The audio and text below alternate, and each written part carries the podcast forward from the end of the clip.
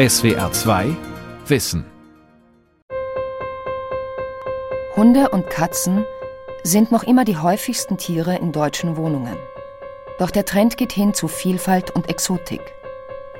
Amphibien, Echsen, Spinnen und Schlangen erfreuen sich zunehmender Beliebtheit. Die Meinungen darüber gehen auseinander. Wenn man die Art selber vielleicht fragen könnte, möchtest du lieber ähm, aussterben oder in Gefangenschaft überleben? Also ich würde denken, dass diese Art sich für diese Haltung entscheidet. Die Berichte aus den Tierschutzvereinen, die ja solchen Vorfällen nachgehen, erleben wir leider tagtäglich, dass die Qual an Tieren ähm, die Tagesordnung ist. Immer wieder und immer noch. Schlangen, Nerze, Spinnen. Problematische Haustierhaltung von Peter Kolakowski. Ich bin Grundschullehrer, so bin ich äh, durch diese Leidenschaft, mein Hobby natürlich auch ein begnadeter Sachunterrichtslehrer und ähm, probiere das zu vermitteln. Jens Hoberg aus Treusdorf hält in seinem Terrarium unter anderem exotische bunt gefärbte kleine Frösche. Seit seiner frühen Jugend ist er im Naturschutz aktiv. Dabei entdeckte er auch seine Begeisterung für das faszinierende Leben von Amphibien und Reptilien. Ich gehe dann durchaus raus in den Wald und schau mir mal an, was da denn so rumspringt. Und das haben wir neulich gemacht, weil eben das Thema Wald war und da lief ein Frosch über den Weg. Und ich hole mir dann immer so eine Sondergenehmigung, weil wie gesagt, Frösche sind so selten, Amphibien sind so stark gefährdet, dass man sie eigentlich nicht mehr anfassen darf, aber ich hole mir die Sondergenehmigung und darf dann zu pädagogischen Zwecken das Tier kurz fangen, um so diesen Bezug meinen Kindern zu vermitteln. Und äh, danach äh, haben auch die Mädchen ein Strahlen, ein Leuchten in den Augen, sind begeistert und es sind immer ein, zwei dabei, die am Anfang, wenn wir losgehen, sagen, i, ein irgendwas, eine Spinne, ein Frosch und hinterher ist das wie weggeblasen. Stolz zeigt Jens Hoberg schließlich ein besonders schönes Terrarium. Hinter der Glasscheibe eine Nachbildung des südamerikanischen Regenwaldes in Miniaturformat. Das sind die Geckos, ähm, Felsumen.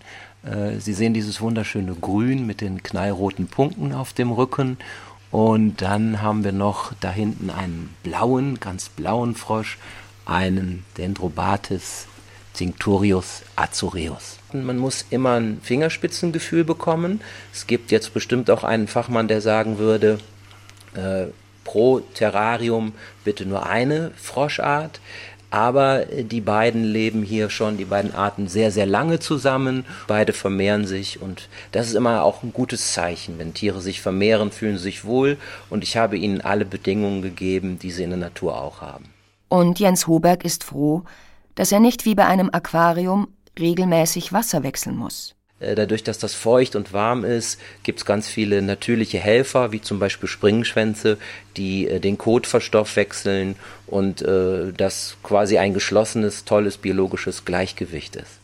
Wie man die Exoten zu Hause richtig hält, das hat Jens Hoberg auch über seine Mitgliedschaft in der Deutschen Gesellschaft für Herpetologie und Terrarienkunde, kurz DGHT, gelernt.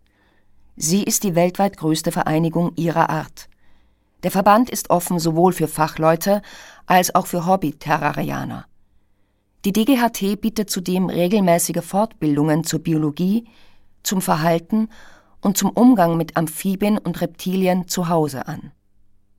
Für die Vizepräsidentin der DGHT, Claudia Koch, hilft die Haltung von Reptilien und Amphibien, bedrohte Tierarten zu schützen.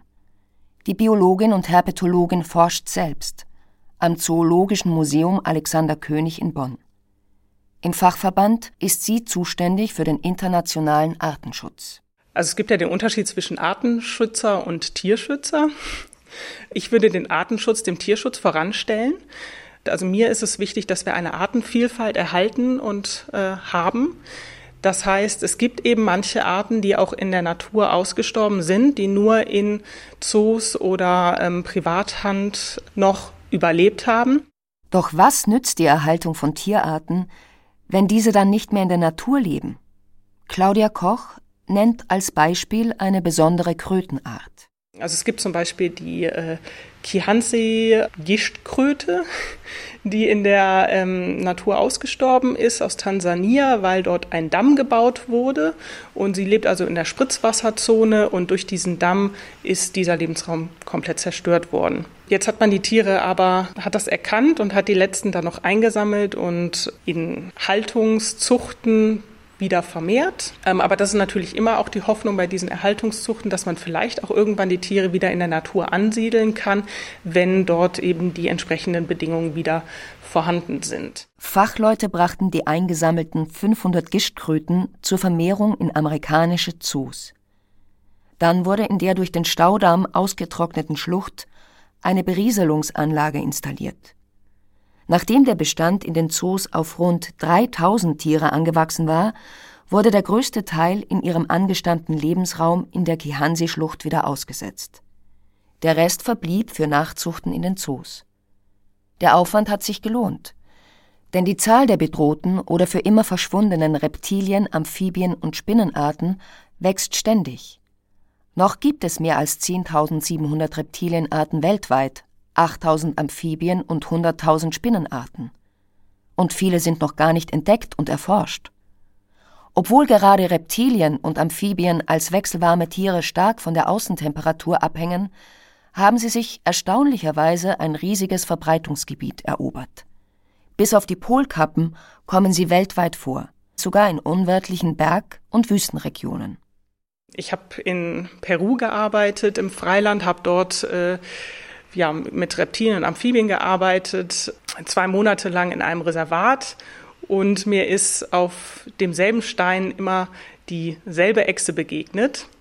Wenn man sich ihr zu sehr genähert hat, dann ist sie unter dem Stein oder kleinen Fels, ähm, hatte sie ihre Höhle, dann ist sie da drunter verschwunden und genauso, wenn ein Raubvogel oder sonst irgendwas kam. Und ansonsten hat sie auf dem Stein gesessen, sich gesonnt und hat sich nur für die Nahrungsaufnahme oder Nahrungssuche mal von dem Stein entfernt, was jedes Mal ein Risiko bedeutet hat, weil eben ein Fressfeind hätte kommen können. Und diese Echse benötigt eben nicht mehr Platz als diesen Stein, der ihr Sicherheit gibt. Die DGHT setzt sich neben dem Natur- und Artenschutz daher auch für einen möglichst artgerechten und sachkundigen Umgang mit Reptilien und Amphibien in privater Haltung ein. Denn längst nicht alle Hobbyterrarianer sind Mitglied in der DGHT. Und längst nicht alle machen sich über die Haltung solcher Tiere regelmäßig schlau. Das bestätigen auch die Tierheime und Auffangstationen für Exoten. Dort landen Tiere, die nicht mehr gebraucht, geliebt oder den Haltern einfach nur lästig geworden sind, sei es aus Überforderung und mangelnder Sachkenntnis, sei es aus falscher Einschätzung über den Pflegeaufwand oder schlicht aus Langeweile am Tier selbst. Wir sind einfach hier in Deutschland nicht in der Lage, diesen Tieren das zu bieten, was sie in ihrer freien Natur und ihrer freien Umgebung haben. Lutz Viertaler Vorstandsvorsitzender des Tierschutzvereins und des Tierheims für die Städteregion Aachen. Viertaler lehnt die Privathaltung von exotischen Tieren zur eigenen Unterhaltung oder Belustigung generell ab. Ich bin ein absoluter Gegner von Haltung von Exoten hier bei uns in Deutschland. Dass sie das nicht brauchen, weil sie, weil sie Züchtungen sind. Diese Tiere leben nur dann gut und gesund da, wo sie herkommen. Genauso sieht das auch der Deutsche Tierschutzbund. Die Haltung von exotischen Wildtieren in privater Hand sei aus Tierschutzsicht abzulehnen. So Pressesprecherin Laura Schmitz. Es sind Tiere, die sehr, sehr anspruchsvoll sind, was die Haltung angeht und über deren Bedürfnisse oft noch nicht mal alles bekannt ist, sodass es extrem schwierig bis sogar unmöglich ist, die wirklich in Gefangenschaft in menschlicher Obhut artgerecht zu halten. Dabei haben die Tierschutzverbände nichts dagegen, für den Artenschutz bestimmte Tiere in Gefangenschaft zu vermehren um sie vor dem Aussterben zu bewahren. Allerdings unter möglichst tiergerechten Bedingungen und überprüfbarem und fachkundigem Umgang. Nicht aber unkontrolliert in irgendwelchen Wohnzimmern. Auch dass die Tiere sehr genügsam seien und zum Beispiel Spinnen nur wenig Lebensraum benötigen, wollen Tierschutzverbände wie PETA oder Vier Pfoten nicht gelten lassen. Sie stellen grundsätzlich in Frage, ob der Mensch überhaupt das Recht habe, Tiere einzusperren und ihren Lebensraum einzuengen. Laura Schmitz vom Deutschen Tierschutzbund nennt aber auch ganz reale Gefahren für Mensch und Umwelt, die von der Anschaffung und der Haltung von Exoten im eigenen Heim ausgehen können. Die Haltung von exotischen Wildtieren in privater Hand ist aus Tierschutzsicht auf jeden Fall abzulehnen, zumal hinzu kommt, dass viele Leute einfach keine Ahnung haben, die sich die Tiere anschaffen, weil sie einfach etwas Besonderes haben wollen oder weil sie ein Statussymbol brauchen. Im nordrhein-westfälischen Herne konnte eine Giftschlange in die Freiheit entweichen. Tagelange Polizei- und Feuerwehreinsätze waren die Folge. Der Besitzer hielt mehrere Giftschlangen und Spinnen in seiner Wohnung. Weder hatte er die entsprechende Sachkunde für die Haltung der Tiere, noch wurde er von den zuständigen Behörden jemals kontrolliert. Mittlerweile hat die nordrhein-westfälische Landesregierung ein Verbot für die Privathaltung von Gifttieren erlassen. Die Neuanschaffung von Schlangen, Skorpionen oder Spinnen ist nun nicht mehr erlaubt. Nur wer bisher schon Tiere hatte, darf diese behalten, wenn er sie den Behörden anzeigt. Importe von exotischen Tieren bergen zudem das Risiko, dass unbekannte Krankheiten mit eingeschleppt und auf heimische Tiere übertragen werden. Nämlich dann, wenn Käufer vorgeschriebene Quarantänemaßnahmen nicht einhalten – oder Verkäufer Tiere illegal über die Grenzen schmuggeln. Auch der ursprünglich aus Asien stammende Hydridpilz wurde mit hoher Wahrscheinlichkeit, so Biologen, durch den internationalen Tierhandel eingeschleppt. Seit den 1980er Jahren wütet dieser und andere für Tiere tödliche Krankheitserreger unter den heimischen Amphibien. So wie hier in der Eifelregion bei Aachen an der Grenze zwischen Deutschland, Belgien und den Niederlanden. Eine weit ausgedehnte Graslandschaft, dazwischen Dickicht aus Strauchwerk und kleinen Baumgruppen an den Rändern. Er ist erstmals nachgewiesen worden im Jahr 2015 hier in der Eifel erklärt die Biologin Maike Guschal. Dort wurden mehrere tote Feuersalamander gefunden und haben leider auch feststellen müssen, dass der Pilz eben auch auf unsere heimischen Molcharten geht, nicht nur auf den Feuersalamander und dass es hier auch zu Massensterbeereignissen kommt. Und ähm, wir haben einen Standort, wo der Bergmolch komplett verschwunden ist mittlerweile. Waren zunächst vor allem Frösche und Kröten vom Hydridpilz betroffen, befällt der sogenannte Salamanderfresser, ein tödlicher Hautpilz, seit Jahren auch immer mehr andere Tierarten. Das Erschreckende ist jedoch auch, er geht auf Kammmolche, eine seltene Art. Und das ist natürlich jetzt ähm, ja, sehr erschreckend, was da passiert. Und mittlerweile gibt es ja dann auch die Ausbreitung ins ganze Ruhrgebiet. Dass der unkontrollierte oder illegale Tierhandel eine lange unterschätzte Gefahr für viele Reptilien und Amphibien birgt, bestätigt auch die Herpetologin Claudia Koch. Gerade seltene, optisch auffällige Arten oder solche mit besonderen biologischen Eigenschaften wie lebendgebärende Reptilien sind in Europa, Asien und den USA unter Sammlern sehr begehrt. Normalerweise unterliegen alle Tiere, die nach Europa gebracht werden, strengen Artenschutzauflagen. Das hält Schmuggler aber nicht davon ab, Tiere in Pappröhren zu zwängen, in Kleider, Stoffballen oder Puppen einzunähen oder auch in Lebensmitteln zu verstecken. Claudia Koch steht vor großen Terrarien, in denen sich geschmuggelte Schildkröten, Echsen und eine kleine Schlange befinden. Die Tiere stammen aus Mexiko, kommen nur dort vor, also sind, nennt man endemische Arten. Dabei handelt es sich hier einmal um äh, Dosenschildkröten, da haben wir zwei verschiedene Arten von, dann Krötenechsen und eine Baumschleiche. Die wurden uns ja vom Zoll übergeben, wurden in Paketen entdeckt ähm, weil dort ein beißender Geruch äh, rauskam. Es sind wohl auch gerade in Mexiko Tiere gefunden worden, die für den Export bestimmt waren. Das waren 15.000 Tiere wohl. Die sind ja dann aber eben noch in Mexiko aufgegriffen worden. Warum man ähm, auf diese illegale äh, Art und Weise an Tiere rankommen möchte, wo das vielleicht auch gar nicht notwendig ist, ähm, ist mir auch völlig schleierhaft. Also wenn man wirklich ein diese Tiere halten möchte, weil man sie gerne hat, weil man sie mag, weil man ein Liebhaber ist, dann sollte man natürlich nicht in Kauf gehen, dass so viele Tiere auch sterben müssen, wie ja auch hier passiert ist, ähm, wo ja nur die Hälfte der Tiere am Ende noch lebend angekommen ist. Herpetologin Koch rät deshalb allen Hobbyterrarianern, exotische Tiere gleich welcher Art aus Nachzuchten zu kaufen und von verantwortungsbewussten, sachkundigen Züchtern.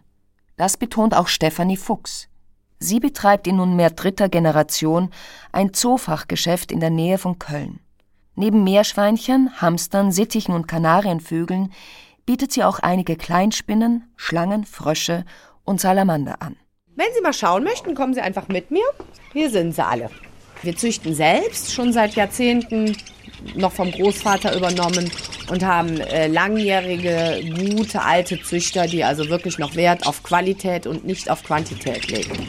Also ähm, die Großzuchten, die wirklich da kommerziell an die Sache rangehen, ohne da wirklich mit Sachverstand und Herz bei der Sache zu sein, ähm, denen ist das vollkommen egal. Das ist also, also bei Osteuropa sehr häufig der Fall, Benelux-Länder, leider Gottes, da gibt's ja auch in Belgien und Holland immer noch diese Märkte, wo Tiere also ähm, auf offener Straße verkauft werden. Man hat keinen Ansprechpartner, man äh, genießt nicht die Beratung.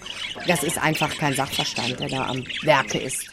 Stefanie Fuchs stellt hohe Ansprüche, wenn sie Tiere verkauft. Fragt genau nach, warum ein Tier angeschafft wird. Kinder, die sich ein Tier wünschen, könnten nach kurzer Zeit die Lust daran verlieren oder sind mit der täglichen Pflege und die Eltern mit den Kosten für den neuen Bewohner überfordert. Sie erkundigt sich genau, wo und wie die Tiere im Haushalt leben werden. Was weiß der Käufer über möglichst tiergerechte Haltung, Futter und Pflege? Sie will wissen, ob dem Käufer der zeitliche Aufwand für das Tier bewusst ist und rät mitunter auch ab. Gelernt hat sie all das in ihrer Ausbildung und durch regelmäßige Weiterbildungskurse. Das kann auch erstmal nur die Ausbildung zum Verkäufer sein. Ich selber bin aber Kauffrau im Einzelhandel. Es gibt ja Sachkundenachweise, die man erbringen muss für die Haltung bzw. das Wissen über die Heimtiere und das dem Kunden auch optimal näher bringen zu können. Dass das ja hier keine CD ist, die wir verkaufen und damit war es das, sondern wir verkaufen ja hier ein Lebewesen, was ja auch zehn oder zwölf Jahre unter Umständen in der Familie oder im Haushalt leben soll. Nach dem Willen von Bundesverbraucherschutzministerin Julia Klöckner sollen ab Sommer dieses Jahres künftig aber nicht nur die Eigentümer von Zoogeschäften eine entsprechende Sachkunde vorweisen. Auch Angestellte von Zoohandlungen sollen zu regelmäßigen Fortbildungen verpflichtet werden. Ziel sei, so Klöckner, potenzielle Käufer gut zu beraten, um so für besseren Tierschutz zu sorgen. Die Erlaubnis für den kommerziellen Handel mit Wirbeltieren soll dabei auf höchstens acht Jahre befristet und anschließend erneuert werden müssen. Darüber hinaus soll jedes Zoogeschäft ein Tierbestandsbuch führen. Eine Studie der Universitäten Leipzig und München im Auftrag des Landwirtschaftsministeriums kam nämlich, wenig überraschend, zu dem Ergebnis, dass sich Halter vor dem Tierkauf häufig nicht genügend informieren oder völlig falsch beraten werden. Insbesonders exotische Tiere enden dann häufig im Tierheim, kritisiert Laura Schmitz vom Deutschen Tierschutzbund. Es gibt schon genug äh, Reptilien oder Amphibien, ja, ohne dass sie sich bemerkbar machen können, in irgendwelchen Wohnzimmern oder Kinderzimmern dahin vegetieren müssen. Oftmals sind die Leute dann eben überfordert oder sie merken, dass das Tier doch größer wird als gedacht, dass es mehr Kosten mit sich bringt als gedacht, aufgrund der speziellen Haltungsbedürfnisse. Und viele dieser Tiere werden dann ausgesetzt oder landen, wenn sie Glück haben, vielleicht dann noch im Tierheim ähm, und können im besten Fall weitervermittelt werden, was natürlich auch eine Herausforderung für die Tierheime darstellt.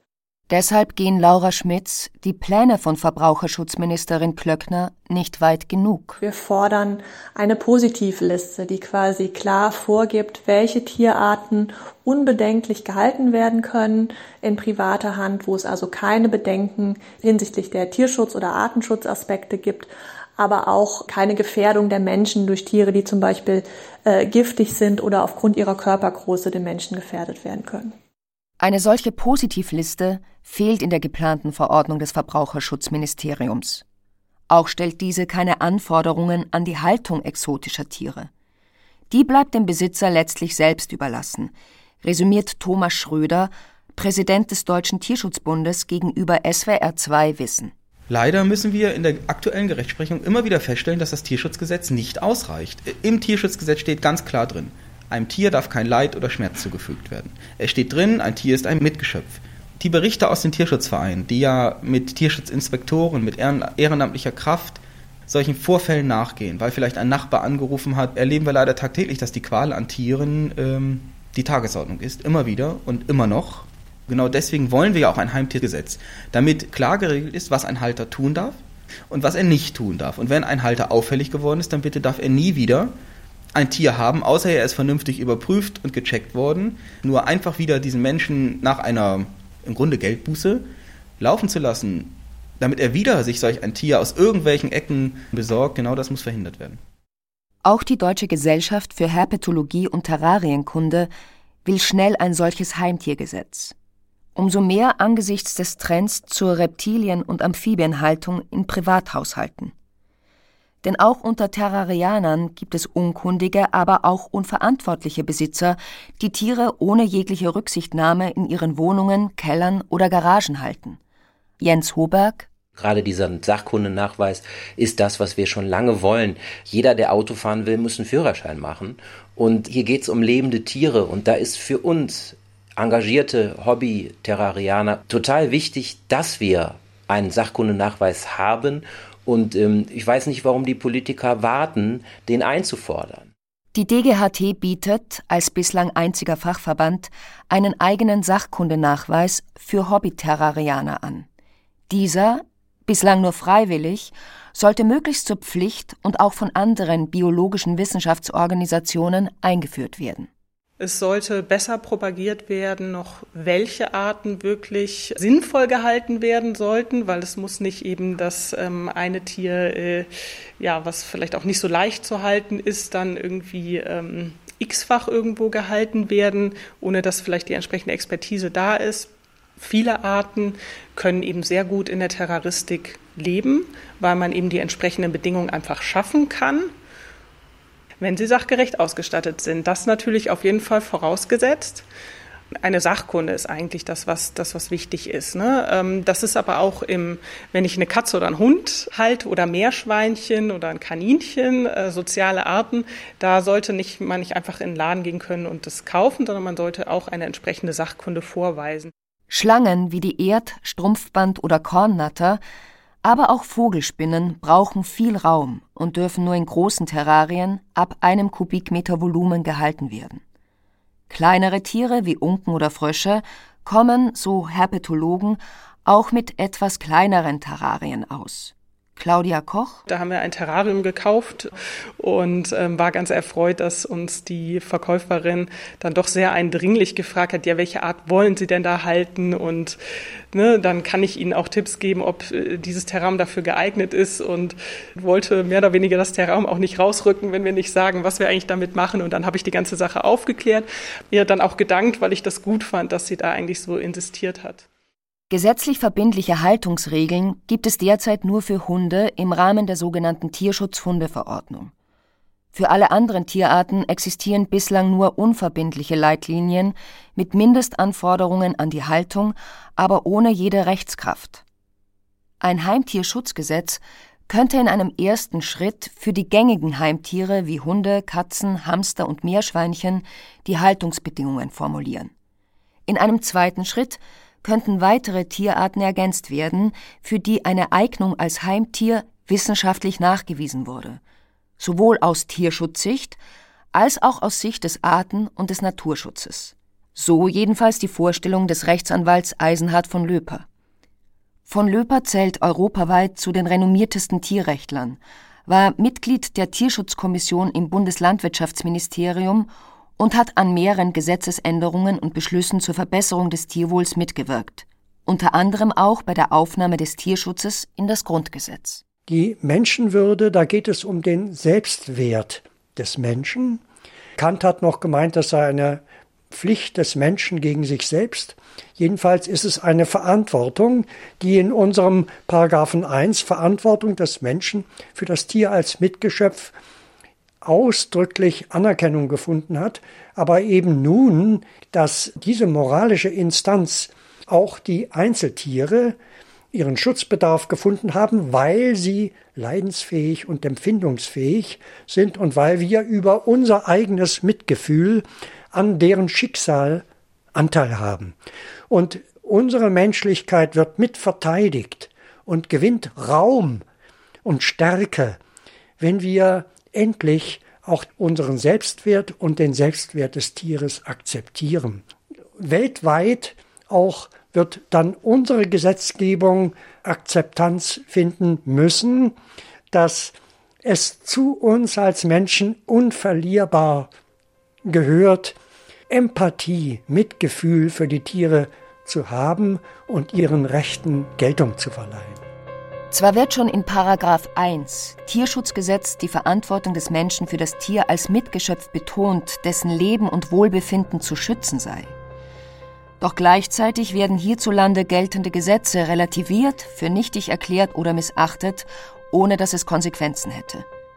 So erließ beispielsweise die Staatsanwaltschaft Celle ein Bußgeld von nur 180 Euro gegen einen Halter, der seinen Hund zunächst zu erhängen versuchte und als dies misslang zu Tode prügelte. Und das Frankfurter Landgericht beurteilte vor kurzem Schüsse auf eine Hauskatze als Sachbeschädigung. Da sagt ein Staatsanwalt, na, ich hatte jetzt gerade Mord und Totschlag und jetzt kommt ihr mit so Sondergeschichte, die doch völlig äh, sozusagen am Rande liegt und da, ähm, da gibt es ja Ordnungswidrigkeiten, Tatbestände und äh, das ist auch alles üblich. Was soll das denn? Eigentlich hatten Tierschutzverbände die Hoffnung, dass eben durch die Aufnahme des Tierschutzes in das Grundgesetz im Jahre 2002 auch ganz generell der Handel und die Haltung von Heimtieren besser geregelt und von den Behörden strenger kontrolliert würde. Geändert hat sich bis heute allerdings wenig.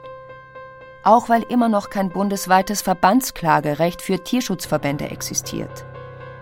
Dieses ist aber nötig, um von Behörden die Durchsetzung bestehender Gesetze gerichtlich einfordern zu können. Um den Druck weiter zu erhöhen, hatte der Tierschutzbund daher bereits vor vier Jahren an alle im Bundestag vertretenen Fraktionen und auch an das für Tierschutz zuständige Landwirtschaftsministerium einen entsprechenden Gesetzesentwurf für ein Heimtierschutzgesetz geschickt. Reaktion? Keine die Tiere vernünftig, das ist ganz wichtig, halten können und so den Bezug zu der Natur nicht zu verlieren. Also wenn wir alle immer äh, über Verbote nachdenken und alles ist verboten und heutzutage darf man eben keinen Frosch mehr anfassen, weil er so streng geschützt ist, dann haben wir in 10, 20, 30 Jahren das Problem, dass dieser Bezug bei den Menschen verloren gegangen ist. Wir schützen nur das, was wir wirklich schätzen und lieben gelernt haben, wo wir einen Bezug zu haben.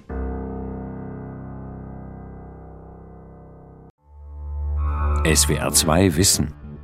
Manuskripte und weiterführende Informationen zu unserem Podcast und den einzelnen Folgen gibt es unter swr2wissen.de.